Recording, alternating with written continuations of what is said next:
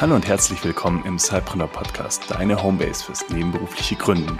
Dich erwarten inspirierende Interviews mit erfolgreichen GründerInnen sowie spannende Tipps und Tricks von der Geschäftsidee übers Zeitmanagement bis hin zur Vermarktung. Und jetzt wünschen wir dir viel Spaß mit der kommenden Episode.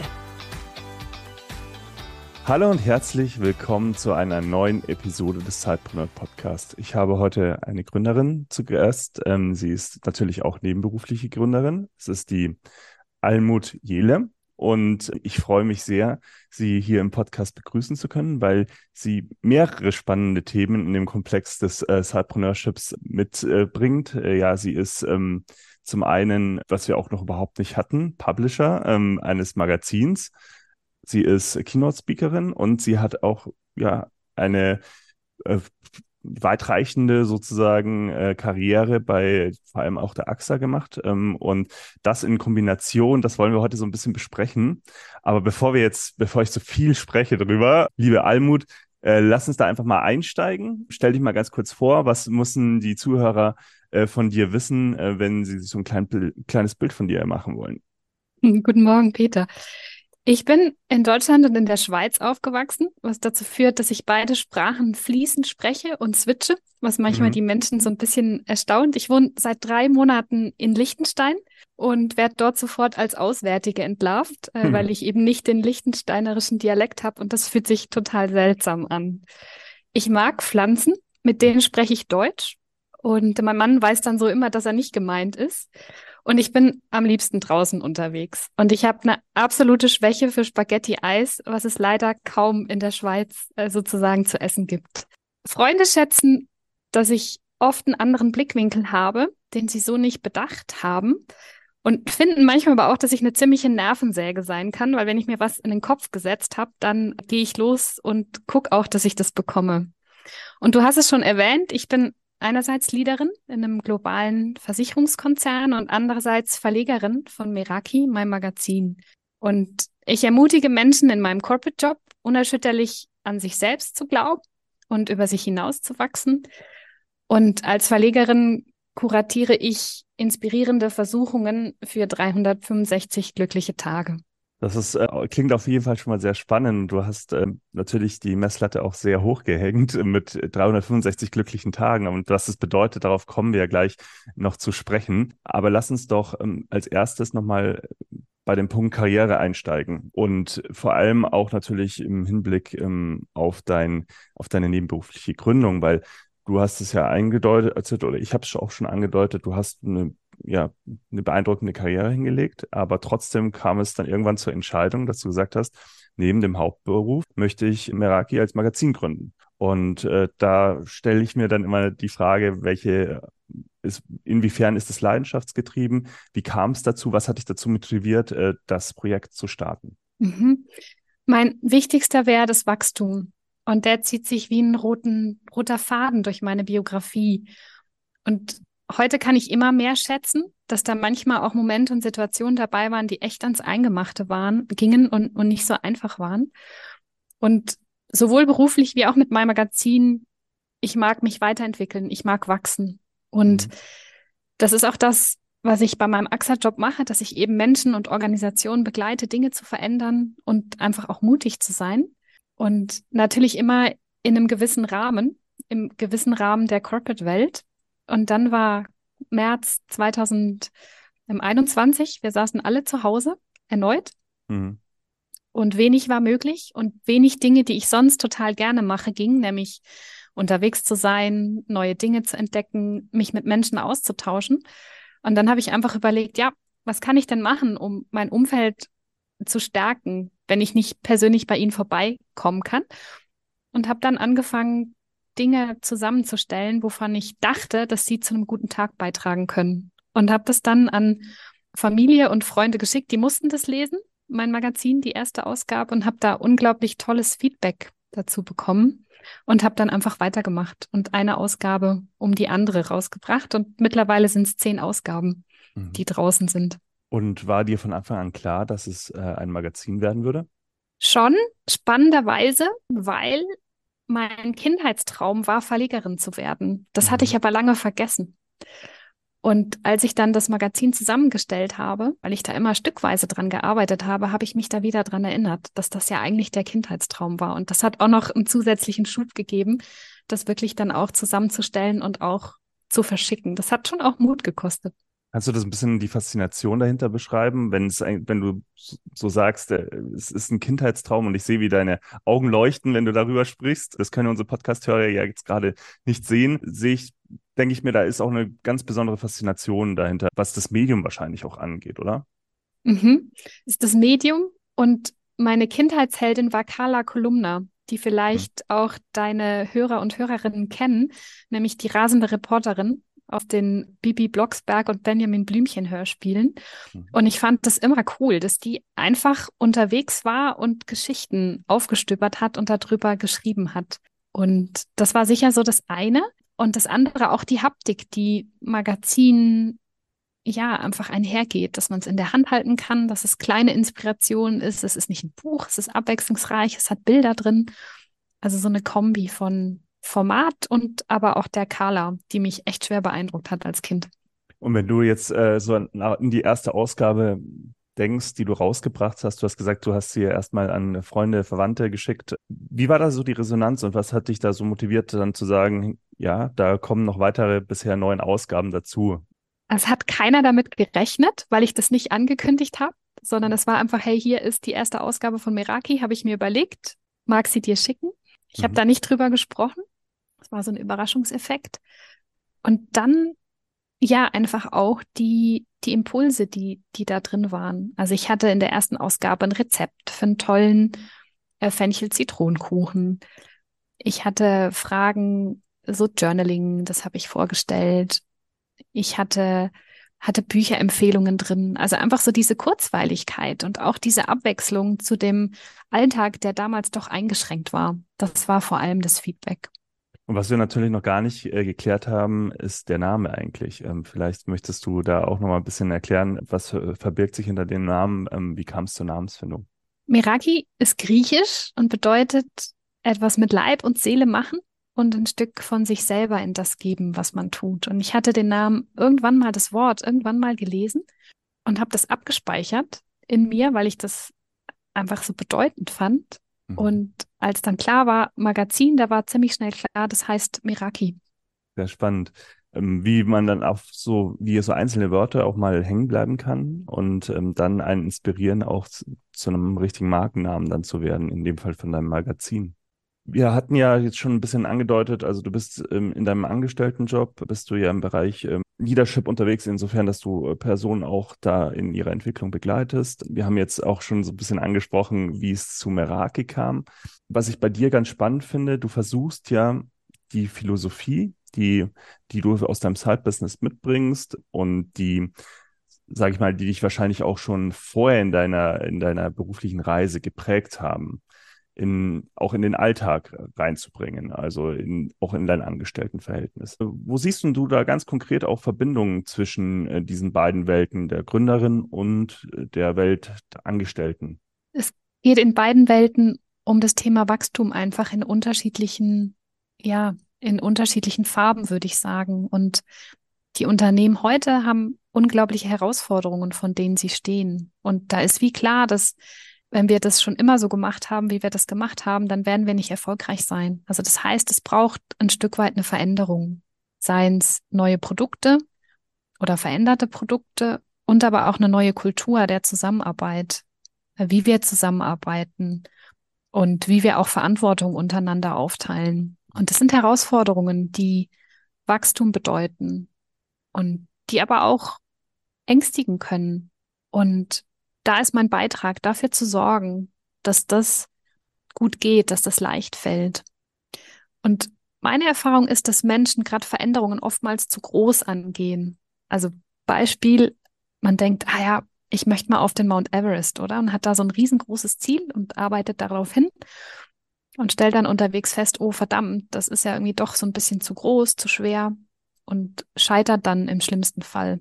Und da möchte ich mit Meraki ansetzen, dass ich nämlich das Wachstum, was ja erstrebenswert ist und was wir auch alle können, um uns da weiterzuentwickeln, dass ich das in die Schritte aufbrechen kann, die einfach leicht fallen. die gut machbar sind, so dass wir dranbleiben und dass sie uns auch Freude machen. Mhm. Ich könnte mir vorstellen, und das sieht man ja auch, wenn man dein LinkedIn-Profil zum Beispiel anschaut, dass Purpose und das Warum auch ein großes Thema ist bei dir. Ähm, also das war schon, so wie ich es rausgehört habe, ist diese Purpose schon ein großes Thema gewesen für deine nebenberufliche Gründung, äh, dass du da auch eine Mission gesehen hast. Wie, wie wichtig würdest du das einschätzen? Grundsätzlich im Arbeitsalltag, also auch jetzt mal losgelöst nur von der reinen Gründung. Für mich ist der Purpose ein Leitstern, der uns Orientierung gibt, sowohl bei Schönwetter wie auch bei schlechtem Wetter. Mhm. Und der Purpose, der sollte sich meiner Meinung nach durch all das ziehen, was wir tun. Egal, ob es jetzt, wie du gesagt hast, ein Angestelltenverhältnis ist oder ob es das Side-Business ist oder ob es eine ehrenamtliche Arbeit, keine Ahnung, in der Schule ähm, oder in einem Verein ist. Und das hat für mich sind es sechs Ebenen, Mhm. Auf Magst die sich der Purpose eigentlich, ja, das mache ich total gerne. Also die oberste Ebene ist die, die Mission, oder? Eigentlich so, was ist, genau, was ist so die Mission, die wir uns setzen? In meinem Sinne, äh, Menschen ermutigen, unerschütterlich an sich selbst zu glauben und über sich hinauszuwachsen. Dann die zweite Ebene ist die Rolle. Also in welcher Rolle bin ich da unterwegs? Ich bin da als Verlegerin unterwegs und in meinem Corporate-Kontext bin ich als Coach unterwegs, nicht als Micromanager. Mhm. Dann die dritte Ebene sind die Werte. Also was leitet mich? Bei mir ist das Wachstum. Das habe ich schon, habe ich schon erwähnt. Dann die vierte Ebene sind die Stärken. Also was ist das, was ich gut kann? Und als Coach kann ich gut zuhören, weil ich ja wie Menschen ermutigen möchte, weil ich irgendwo Dinge sehe, die sie gut können und ich das verstärken möchte. Dann die fünfte Ebene ist das Tun. Also was mache ich ganz konkret? Und die sechste Ebene ist der Kontext. Also in welchen Umgebungen setze ich das ein? Mhm. Und wenn die Ebenen alle in, in Harmonie und Konkurrenz sind, dann können wir unseren Purpose und das, was uns antreibt, enorm kraftvoll auch auf den Boden bringen und andere Menschen inspirieren mit dem, was wir tun. Jetzt ist es ja ganz oft so, wenn Leute auch über das, über das eigene Warum nachdenken. Jetzt hast du diese Ebenen beschrieben. So, wenn ich jetzt, ich muss kurz nachdenken darüber, dann äh, stelle ich doch fest, dass nicht ähm, bei jedem eben diese Balance da ist. Also es ist dann schwerpunktmäßig auf unterschiedlichen Ebenen wahrscheinlich auch Gewichtungen. Ist das äh, aus deiner Sicht gerade wenn man äh, sich so ein Projekt stürzt wie in der nebenberuflichen Gründung, erstmal ein Problem? Muss man da schon die Balance gefunden haben oder ist es ein, äh, ist es ein stetiger Prozess, sozusagen diese Balance zu finden, damit man auch nachhaltig ähm, mit den eigenen Purpose umsetzen kann und dem folgen kann? Eine spannende Frage, die du da stellst und auch eine spannende Beobachtung. Hm. Es ist völlig in Ordnung, wenn die nicht gleich stark sind am Anfang oder mal zwischendurch. Das hat auch mit dem Fokus zu tun, weil Manche Ebenen fallen uns vielleicht leichter äh, wie mhm. andere. Und ich denke, es ist sehr wichtig, dass man mit dem startet, wo sozusagen die meiste Energie, die meiste Freude gespürt wird. Von daher, das finde ich ist völlig, völlig okay und würde ich auch so empfehlen.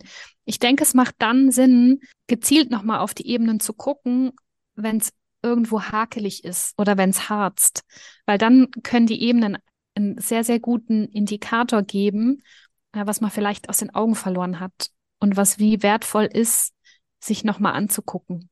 Ja, super spannend. Ja, muss ich direkt drüber nachdenken, äh, wo du diese Ebenen ausgeführt hast, weil ich das ganz oft auch in der Begleitung unserer Community sehe, dass, äh, dass da immer ein großes, ein großer Purpose meistens dabei ist, wenn die äh, nebenberufliche Gründung angestoßen ist. Aber ich würde nicht, ich hätte jetzt nicht unterschrieben, dass immer die Balance sozusagen da ist in, in diesen Ebenen. Was ähm, wir vielleicht machen können, wenn das deiner Community hilft, ist, dass wir in den Show Notes eine gemeinsame Grafik erstellen, in der die Ebenen nochmal erklärt sind mit ein paar Stichworten. Mhm. Dann, äh, genau, kann das deine Community, deine Hörer und Hörerinnen, können das wie auch nochmal für sich reflektieren. Genau. Ja, sehr gerne. Machen wir gerne. Du hast gerade gesagt, man kann es auch mal schnell aus den Augen verlieren. Und ich glaube, was man auch so mal schnell aus den Augen verlieren kann, ist das vermeintlich kleine Glück, das, wie du es nennst, das Alltagsglück. Wie wie schaffst du das denn, ähm, genau dieses Alltagsglück oft in den so stressigen Alltag auch als Führungskraft zu integrieren? Indem ich es mit der Dankbarkeit verbinde. Und Dankbarkeit und Alltagsglück, das hat für mich einen sehr, sehr starken Zusammenhang. Und ich mich beispielsweise, ich jeden Abend mit einer guten Freundin die fünf guten Dinge des Tages teile. Das machen wir seit über acht Jahren. Und das sind große Dinge, wie zum Beispiel meine Hochzeit im Februar. Herzlichen Glückwunsch. Ding. Danke. Oder aber auch kleinere Dinge wie, dass ich einen Sitzplatz in einer überfüllten S-Bahn bekommen habe. Und so trainiere ich diesen Alltagsglückmuskel jeden Tag ganz bewusst. Und ich würde selten schlafen gehen, ohne diese fünf Dinge nicht abgesetzt zu haben. Hilft es dir ähm, in dem Fall auch, diese Reflexion dich auch einfach auf diese Dinge zu konzentrieren und weniger so negative Themen ins Leben reinzulassen, die dich vielleicht ausbremsen? Oder ist das gar nicht der Gedanke dahinter? Hm, das ist, wie du sagst, ein ganz bewusster Fokus auf das, was gut ist. Ich glaube, wir Menschen, wir haben eine Tendenz, dass wir eher über das nachdenken, was nicht so gut gelaufen ist und uns da ja dann auch wie selber so ein bisschen fertig machen, denken, ah, da hätte ich doch, da hätte ich doch. Und Meistens gibt es aber viel, viel mehr Dinge, die einfach echt gut gelaufen sind. Und das ist so ein ganz bewusster Fokus darauf. Ich würde nicht so weit gehen, dass ich alles, was negativ gelaufen ist, ausblende. Also das mhm. überhaupt nicht. Manchmal sind da auch wichtige Learnings, oder? Um Dinge besser zu machen. Jedoch finde ich, werden die wieder in Relation und ein bisschen in Balance gesetzt, wenn ich auch einfach bewusst das Positive ins Auge nehme. Ich glaube, da hast du jetzt gerade auch was gesagt, was ganz viele Gründer und Gründerinnen eben erleben, auch in ihrem, in ihrem Gründertum sozusagen, ist ja dieser Punkt, äh, dass äh, das nicht irgendwie so eine stetige Linie nach oben ist, sondern oftmals in Achterbahnfahrt ist und äh, dass da auch eben Höhen und Tiefen dazugehören, weil man daraus wichtige Learnings eben ziehen kann, auch für seine Gründung, weil lass uns mal ganz konkret so dieses Thema zum Beispiel Marktrecherche, Zielgruppenfindung oder sowas aufmachen. Wie will ich denn meine Zielgruppe finden, wenn ich auch nicht mal Fehler mache und aus diesen Fehlern lerne? Und ich denke mal, äh, auch im, ja, im ganz normalen Arbeitsalltag ist es ja auch optimalerweise so, dass man aus Fehlern lernen darf. Daher klar, also es geht, glaube ich, auch gar nicht darum, jegliche negativ, vermeintlich negativen Themen komplett auszuschließen, weil das ja auch wieder wahrscheinlich in dieses Thema Wachstum einzahlt einfach. Total, genau. Ja, du sagst es. Hm, ich fand auch äh, ganz spannend, dass du ja eingangs von diesen kleinen Schritten auch oft gesprochen hast. Also das, das habe ich auch in deinem LinkedIn-Profil gefunden, diese verdaubaren kleinen Schritte. Da bin ich drauf hängen geblieben, sozusagen auch. Möchtest du das nochmal beschreiben? Weil ich glaube, auch gerade in diesem Gründungs, äh, in dieser Gründungsthematik, wenn man nebenberuflich gründet, ähm, haben viele Personen irgendwie so das Thema, dass sie zu schnell zu viel wollen und sich gar nicht realistische Ziele setzen. Also wir nennen das lustigerweise immer so Mini-Stones und Milestones. Die Milestones sind die großen Schritte und trotzdem muss man sich auch immer so kleinere Schritte setzen, damit man irgendwie sieht, wo, wie man weiterkommt, auch in, mit seiner Gründung. Wie würdest du das beschreiben? Hm. Also ich glaube, am Anfang von allen Schritten steht das Machen, dass mhm. eine Idee da ist, die man dann auch umsetzt. Und ich hatte es eingangs ja erwähnt, oder? Ich habe meine allererste Ausgabe, habe ich einfach an Familie und Freunde geschickt und mhm. habe noch überhaupt nicht drüber nachgedacht, was das dann wie bedeutet. Also welche Schritte da alles sind. Und ich glaube, wenn ich auch gewusst hätte, was das alles für Schritte und manchmal für schlaflose Nächte bedeutet hätte, ich weiß nicht, ob ich es gemacht hätte. Mhm. Und aus dem ist dann eigentlich entstanden, so mein Traum, mein Ziel, dass es Miraki irgendwann mal am Flughafen in Zürich, dass das da ausliegt. Das war so einfach ein Ziel, was ich irgendwie hatte. Ja. Und dann habe ich angefangen zu überlegen, ja, was brauche ich denn eigentlich? Und habe wie festgestellt, oh wow, das Ziel, das ist ja riesig, oder? Das schaffe ich gar nicht aus dem Stand, sondern damit ich es schaffe und damit ich es dranbleibe, breche ich so runter, dass es auch wie einfach machbar ist, um auch einfach dran zu bleiben für mich. Nimm uns da doch mal mit auf die Reise. Also, was waren so diese konkreten kleinen Schritte, die du dann für dich runtergebrochen hast? Also, wir haben dieses, wahrscheinlich der erste große Schritt war, eben dieses Magazin überhaupt äh, Wirklichkeit werden zu lassen und dann auch an die ersten Personen zu verschicken. Aber es gab sicherlich dann auch noch ein paar weitere Schritte, oder? Mhm. Das war die erste Ausgabe und dann habe ich die Sommerausgabe rausgebracht. Mhm. Und die war für mich so ein Test, so im Sinn von, Helmut, war die erste Ausgabe einfach nur Glück? Mhm. und so nervt der Zeit oder äh, kannst du das wirklich? Und das habe ich dann mit der zweiten und mit der dritten Ausgabe habe ich das gemacht und habe positives Feedback bekommen und habe dann irgendwann gedacht so, ach Mensch, mein Magazin ist auf Augenhöhe mit all den anderen Magazinen, die es da draußen zu kaufen gibt. Und warum verkaufe ich das Magazin auch nicht einfach? Jetzt habe ich es verschenkt. ich mag wie testen, ob es jemand kauft. Und habe dann die ersten Schritte habe ich gemacht und habe mir überlegt, was gibt es da so für, für Bezahlsysteme oder wie Steady oder Pantheon und so weiter. Und habe dann mit denen äh, sozusagen experimentiert und habe, ich glaube, 20 Ausgaben von meinem Magazin verkauft und war schon so unglaublich stolz drauf, dass es wirklich Menschen gibt, die das Magazin kaufen und darin glauben. Und dann ging es aber weiter. Dann habe ich mir überlegt, so, ja, ich brauche wie eine Umgebung, also eine, eine IT-Umgebung, äh, wo das wie online gelesen werden kann. Und ich brauche einen Zahlungsanbieter und ich brauche eine Website. Ich hatte damals noch nicht mal eine Webseite, sondern das war mhm. einfach der Link zu dem Magazin.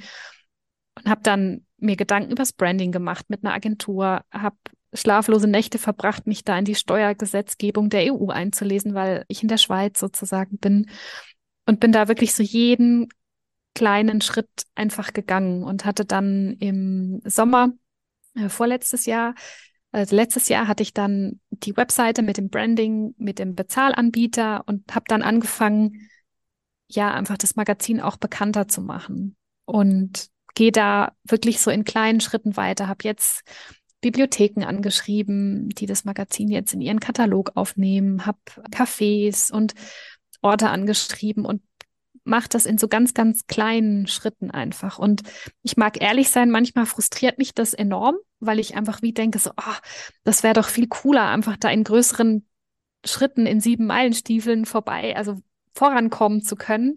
Und dann aber auch mit all dem, was sonst einfach noch läuft, ist es mhm. nicht realistisch. Ja. Ja, ich glaube, man muss sich halt auch bewusst machen, dass äh, nebenberufliches Gründen auch um einfach ein Marathon ist und äh, kein Sprint und dass man sich diese Zeit auch eben geben muss.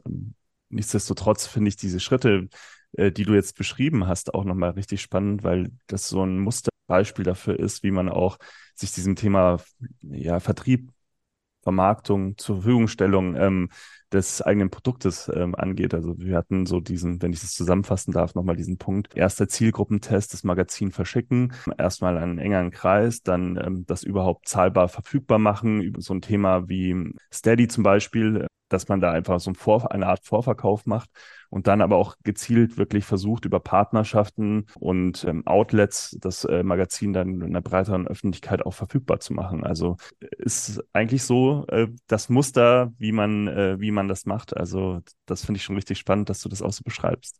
Mhm. Es gibt ich werde oft gefragt, so was ist denn das Erfolgs- oder was sind so die Erfolgskriterien, oder? die ich gemacht habe. Und ich glaube, ein entscheidendes Erfolgskriterium war, dass ich von Tag eins, wo ich entschieden habe, dass ich das Magazin verkaufe, Kunden habe. Das heißt, es gab gar keinen Weg zurück, weil die haben vier Ausgaben gekauft und die warten auf diese Ausgaben. Und mhm. das heißt so dieses, ach, mir ist es nicht und ich stampf alles wieder ein, dann hätte ich ja wie zu meinen Kunden gehen müssen und sagen müssen, oh, tut mir leid, ich habe jetzt hier von euch Geld einkassiert und ich liefere nicht. Das wäre wie nicht vorstellbar gewesen. Und das ist natürlich, je mehr Kunden und Leserinnen ich habe, umso höher ist da auch ein Stück weit so ein bisschen der Druck oder einerseits zu liefern und auch so ein bisschen der Ehrgeiz, auch einfach dran zu bleiben und das Magazin weiterzuentwickeln. Und das wäre für mich auch so ein, so ein Tipp an, an Gründerinnen, wirklich von Anfang an zu gucken, dass es ein Produkt ist, was verkaufbar ist, selbst wenn das Produkt noch nicht perfekt ist. Aber einfach wie so einen Druck zu erzeugen, wirklich auch zu liefern und dran zu bleiben.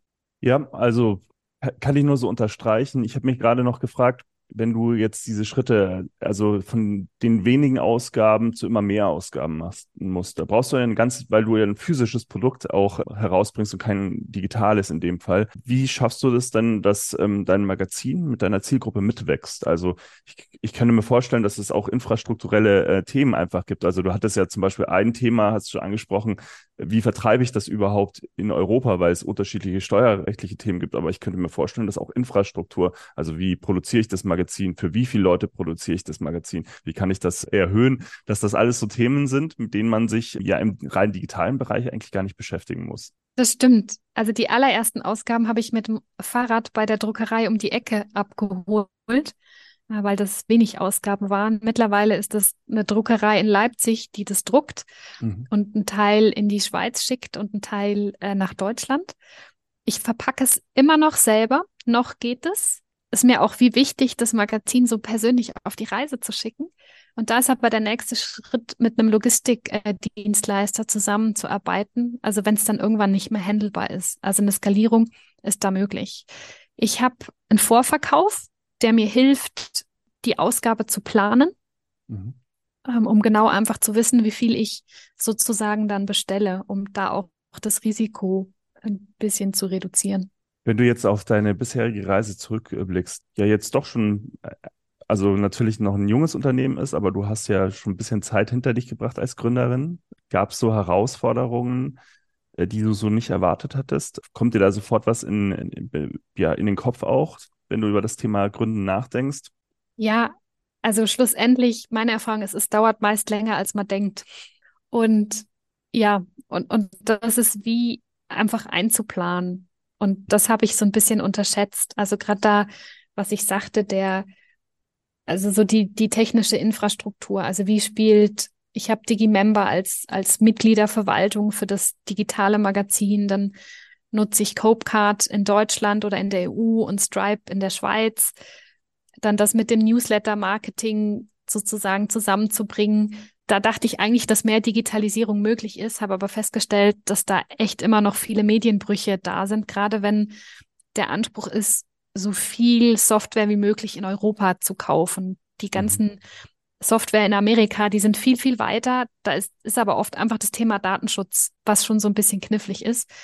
Und, und da einfach so diese Kompromisse zu machen und das einerseits zu strukturieren, dass es für den Moment gut ist und aber auch den Ausbau im Kopf zu haben, gerade wenn das Unternehmen wächst. Das finde ich, ist doch ein Spagat, den es da zu bewältigen gibt. Und da die richtigen Entscheidungen zu treffen, das fand ich echt schon, ja, einfach anspruchsvoll. Weil du es jetzt gerade selbst noch angesprochen hast, dieses Thema Marketing für, für dein Magazin quasi. Lass uns da doch nochmal ganz kurz auf deine wichtigsten Marketingkanäle eingehen. Beziehungsweise könnte ich mir vorstellen, dass auch vielleicht deine Pers persönliche Marke sozusagen, vielleicht, da, dass du über deine Person auch ähm, einfach einen Kanal hast, ähm, der zu die, der zur Vermarktung eben beiträgt. Wie würdest du das einschätzen? Was ist, was funktioniert für dich super gut? Wo siehst du noch Potenzial? Mm, also ich glaube, mein Umfeld, sei es jetzt in meinem Corporate Job wie auch in meinem privaten Umfeld, die wissen alle, dass es Meraki gibt, weil ich da ganz oft drüber erzähle. Mhm. Da ist eine große Bekanntheit. Mm, ich glaube, wenn ich Menschen neu kennenlerne, die mich kennenlernen, die realisieren das auch schnell, weil sie mir dann folgen auf Instagram oder meine Redaktionspost sozusagen abonnieren und schon wie so einen Eindruck haben, wie ich als Mensch ticke, wer ich bin, was mich ausmacht. Und ich glaube, Menschen, die das erste Mal an Meraki ranlaufen, da braucht es noch ein bisschen mehr Erklärung, um einfach auch zu erkennen, es ist nicht nur das nächste Magazin, sondern es ist ein besonderes Magazin, einfach mit den Themen, mit der Tiefe, wie es einfach aufgemacht ist. Und da gibt es so ein bisschen eine Verzögerung und das ist die größte Herausforderung, also das eigentlich sichtbar zu machen. Mhm. Und ich bin auf, auf Instagram bin ich unterwegs. Manchmal poste ich auch über LinkedIn. Genau. Und dann natürlich auch das Printmagazin, das hast du vorhin angesprochen. Eigentlich in einem digitalen Kanal das Produkt dann offline sozusagen verfügbar zu machen. Mhm. Ursprünglich wollte ich es eigentlich nur digital machen, habe dann aber Anfragen bekommen, ach Almut, äh, warum, äh, warum kann ich es nicht lesen, in der Hand halten? Und viele Menschen wechseln auch von, von digital dann auf, auf physisch. Und ja, dann auch die, die Community wie mit einzubeziehen in, in zukünftige Inhalte. Also wie zu fragen, was interessiert euch, was wollt ihr wissen? Hm, da einfach so ein Grip zu bekommen, dass die Leserinnen und Leser dann auch Feedback geben und sich Themen wünschen. Das ist auch, finde ich, ein wichtiger Marketingbestandteil, weil dann wird das Produkt relevant und auch persönlich individuell. Und wird wahrscheinlich auch mit großer Wahrscheinlichkeit dann weiterempfohlen, wenn es einem genau. selber auch die eigenen Bedürfnisse eben zugeschnitten genau. ist. Dann ist dieser Word-of-Mouth-Effekt genau. dann mal da. Ja, super spannend. Wenn du jetzt so ein bisschen ja, vielleicht lass uns den Zeithorizont nicht zu groß machen, damit wir bei den kleinen Schritten bleiben. Aber wenn du jetzt so das nächste Jahr mal ansiehst, 2024, wo soll sich Meraki hinentwickeln? Was sind so, ist so deine Vision äh, dafür? Also nach wie vor zum Flughafen. Ich weiß nicht, ob ich das 24 äh, schaffe. Da bin mhm. ich jetzt aber dabei, äh, da die Kontakte zu knüpfen. Hm, sicher mehr Leser und Leserinnen gewinnen. Hm, vielleicht auch Kooperation mit Unternehmen die Meraki ihren Mitarbeiter und Mitarbeiterinnen zur Verfügung stellen. Und ich bin immer mal wieder gefragt worden, so ja, Almut, wieso gibt's nicht mehr so ein Meraki-Live-Treffen, dass, dass wir die anderen Meraki-Leser und Leserinnen kennenlernen? Und das ist auch was, was ich ja wie angehen möchte, dass ich so die alle mal einlade. Also da kann ich dich nur zu ermutigen, dieses äh, persönliche Format. Äh, wir machen ja auch Meetups mit, äh, mit den nebenberuflichen Gründern und Gründerinnen. Das ist immer super wertvoll, weil man dann einfach auch mal Gesichter dazu hat und äh, das noch eine ganz andere Qualität hat. Also finde ich äh, super schöne Ziele, die du dir gesetzt hast und wer weiß, vielleicht hört ja jemand äh, auch von, vom Flughafen äh, zu. Es muss ja nicht äh, Zürich sein. Vielleicht ist es ja auch spannend, wenn es in einem anderen Flughafen verfügbar ist. Vielleicht auch für die, die nicht ähm, jetzt fliegen, ähm, vielleicht ein Bahnhof oder also dann gerne äh, unbedingt bei Almut melden. Wir packen natürlich dann auch gleich nachher, da kommen wir noch dazu, die Kontaktdaten in die Show Notes. Und wer weiß, was sich da noch so ergibt. Mega cool. Wenn wir uns so ein bisschen dem Ende des Podcasts äh, ja zuwenden, dann habe ich immer noch so ein paar praktische Fragen, die äh, nochmal diesen deinen Gründerinnenalltag ein bisschen beleuchten. Ich könnte mir vorstellen, dass zum Beispiel das Thema Zeitmanagement auch ein sehr wichtiges Thema für dich ist. Also du hast ja deinen Angestelltenjob, wo der sicherlich nicht, nicht fordernd ist, sozusagen. Ähm, du hast, du bist als Speakerin noch unterwegs, ähm, du hast eben deine nebenberufliche Gründung. Wie organisierst du dich? Ähm, was sind so deine wichtigsten Tools oder Frameworks, mit denen du einfach, ja, erfolgreich bist, dich selbst zu koordinieren zeitlich?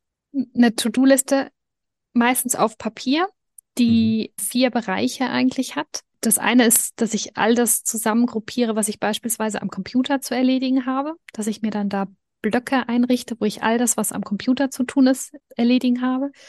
Dann gibt es Dinge, wo es vielleicht ein Anruf irgendwie ist. Das schreibe ich alles zusammen. Dann mhm. sind es Dinge, die ich in der Wohnung erledigen muss. Und aber auch die vierte Kategorie ist Dinge, die ich außerhalb erledigen muss. Und so strukturiere ich mich, weil ja, das einfach das Arbeiten in Blöcken dann bin ich sehr, sehr effizient. Mhm. Tatsächlich, das ist ganz praktisch. Dann nutze ich Milanote. Das ist eine digitale Pinnwand, um Ideen und Projekte vor allem visuell zu organisieren. Du kennst sicher Miro oder äh, Mural sozusagen. Mhm. Milanote ist für die Kreativen. Und da habe ich eigentlich verschiedene Boards, wo ich alle möglichen Inspirationen einfach festhalte, weil meistens kommen die dann, wenn ich gerade unterwegs bin und nichts zum Aufschreiben habe und dass ich die dann einfach festhalte, dass es mir nichts, dass mir da nichts äh, verloren geht, sozusagen. Das sind eigentlich so die, die wichtigsten Tools, um, um das, ja, um da einfach gut durch den Alltag zu bekommen. Und oft einfach auch mal Nein zu sagen, wenn sich Dinge nicht stimmig anfühlen und wie einfach den eigenen Fokus im Blick zu haben. Wenn du über dieses ja, Selbstkoordinations-, Zeitmanagement-Thema nochmal äh, darüber hinweg schaust, gibt es ein Tool, auf das du gar nicht mehr verzichten könntest ähm, in deinem Alltag? Es kann natürlich auch wieder ein Stift und Papier sein. Ähm, das finde ich immer auch eine ganz äh, spannende Frage, auf was man gar nicht mehr verzichten könnte. Also ich glaube wahrscheinlich auf mein Smartphone könnte ich nicht verzichten, weil das ja einfach die Schnittstelle zu so vielem ist, sei es Bilder, sei es mit der Community unterwegs zu sein, sei es irgendwie Sachen festzuhalten. Also das wäre irgendwie blöd, wenn das nicht mehr, nicht mehr da wäre. Ich lasse es jetzt ausnahmsweise gelten, weil eigentlich hast du da natürlich viele Tools drauf auf deinem, auf deinem Smartphone, aber lass es mal so stehen, weil ich kann mir gut vorstellen, dass das dann halt oftmals auch das, ähm, ja, das wichtigste Handwerkszeugs ist, ähm, um so sein, durch den Alltag zu kommen. Und sonst wäre es wahrscheinlich Milanote, oder? Also wenn Milanote abstürzen würde und all mein Fundus an kreativen Ideen weg wäre, das wird einfach unglaublich viel Zeit brauchen, das wieder zu rekonstruieren. Ja, und die beliebte Ressourcenfrage ganz am Schluss. Gab es Ressourcen, die dich geprägt haben? Also das können, wie gesagt, Events sein, das können Mentoren sein, das können Bücher sein, was auch immer dich geprägt hat ähm, auf deinem Weg zur nebenberuflichen Gründerin. Ich habe meine Kindheitsheldin schon angesprochen, die Carla Kolumna. Und das finde ich ist eine spannende Frage, sich nochmal ganz bewusst zu fragen, was war eigentlich der Held oder die Heldin meiner Kindheit und warum? Weil sich daraus ja Erkenntnisse und tolle Schätze sozusagen ergeben, die einen, einen da unterstützen. Mhm. Und ich lese viel und es waren unterschiedliche Bücher. Ein Buch von Michael D. Watkins, das heißt The First 90 Days. Das ist ein Ratgeber, wenn man in einen neuen Job wechselt. Mhm. Und er sagt, das, was dich ursprünglich in den Job gebracht hat, ist nicht das, was dich langfristig erfolgreich macht. Und das finde ich ist gerade auch beim Gründen total spannend, darüber nachzudenken, weil da oft andere Skills notwendig wären. Und das dritte ist ein Coach, die mich eine Weile lang begleitet hat. Das ist Maisie Hill. Das ist eine Britin, äh, die das Buch geschrieben hat, Superpower ähm, Periode. Mhm.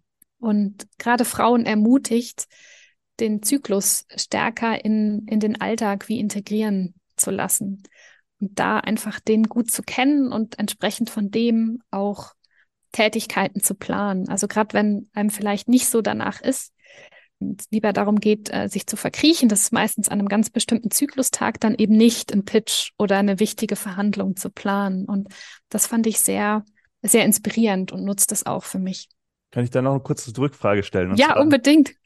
Ist ja gerade so dieser Gründer, ich sage jetzt in dem Fall wegen der Ressource Gründerinnenalltag ja auch nicht immer planbar. Gibt es da auch einen äh, Tipp, für, den du dir mitgenommen hast, wo du sagst, okay, wenn jetzt irgendwie wenn ich dann trotzdem irgendwie Unerwartetes ähm, ja irgendwie schaffen muss, ähm, wie kann man da umgehen mit? Indem sich ganz bewusst zu haben, was sind denn die wichtigsten Ressourcen, auf die ich dann zurückgreifen kann. Genau. Also ist es beispielsweise, wenn es zu Hause die Wärmflasche ist oder die man aber nicht mitnehmen kann, ist es dann vielleicht ein Wärmepflaster, was mhm. ich äh, sozusagen dabei habe. Oder wenn es darum geht, jetzt gerade nichts kochen zu können? Wo ist der nächste Laden, wo es einfach echt Essen gibt, was mir sozusagen schmeckt? Also nicht von dem Standard per se abzuweichen, sondern einfach wie zu überlegen, wie kann ich denn trotzdem sicherstellen? Und da ist viel möglich. Ja, super spannende Buchempfehlungen hatten wir auf jeden Fall noch äh, nicht im Podcast. Ähm, wir werden sie dann auch in die Shownotes packen. Und ähm, ja, könnte ich mir vorstellen, dass es auch vielen ja, Gründerinnen weiterhilft. Ja, liebe Almut, mir hat es super viel Spaß gemacht. Ähm, bevor wir uns jetzt verabschieden bei unseren Hörern, möchte ich natürlich dir auch nochmal die Gelegenheit geben, äh, ja, unseren Hörern mitzuteilen, wo sie sich mit dir vernetzen können am besten und wo sie auch mehr zum Meraki finden. Ich bin auf LinkedIn. Da freue ich mich über Kontakte ähm, mit meinem Namen Almut Hele. Ich bin auf Instagram mit miraki.jetzt und das ist auch die Webseite, wo es mhm. einen Einblick in das Magazin sozusagen gibt. Auch das packen wir natürlich in die Show Notes. Und ja, vielen Dank für dieses spannende Interview. Es hat mir sehr viel Spaß gemacht. Und ich hoffe, der, die Hörer melden sich zurück, kommen auf dich zu und ja, haben einen angenehmen, wir hatten jetzt einen angenehmen Start in den Tag sozusagen. Und je nachdem, wann sie das hören, hoffe ich, dass sie auch, dass das auch ein bisschen positive Energie in ihren Tag bringt. Danke, Peter. Du möchtest noch mehr übers nebenberufliche Gründen erfahren? Dann schau doch jetzt mal auf sidepreneur.de vorbei oder komm einfach in unsere Sidepreneur Community und tausch dich mit vielen anderen nebenberuflichen GründerInnen aus.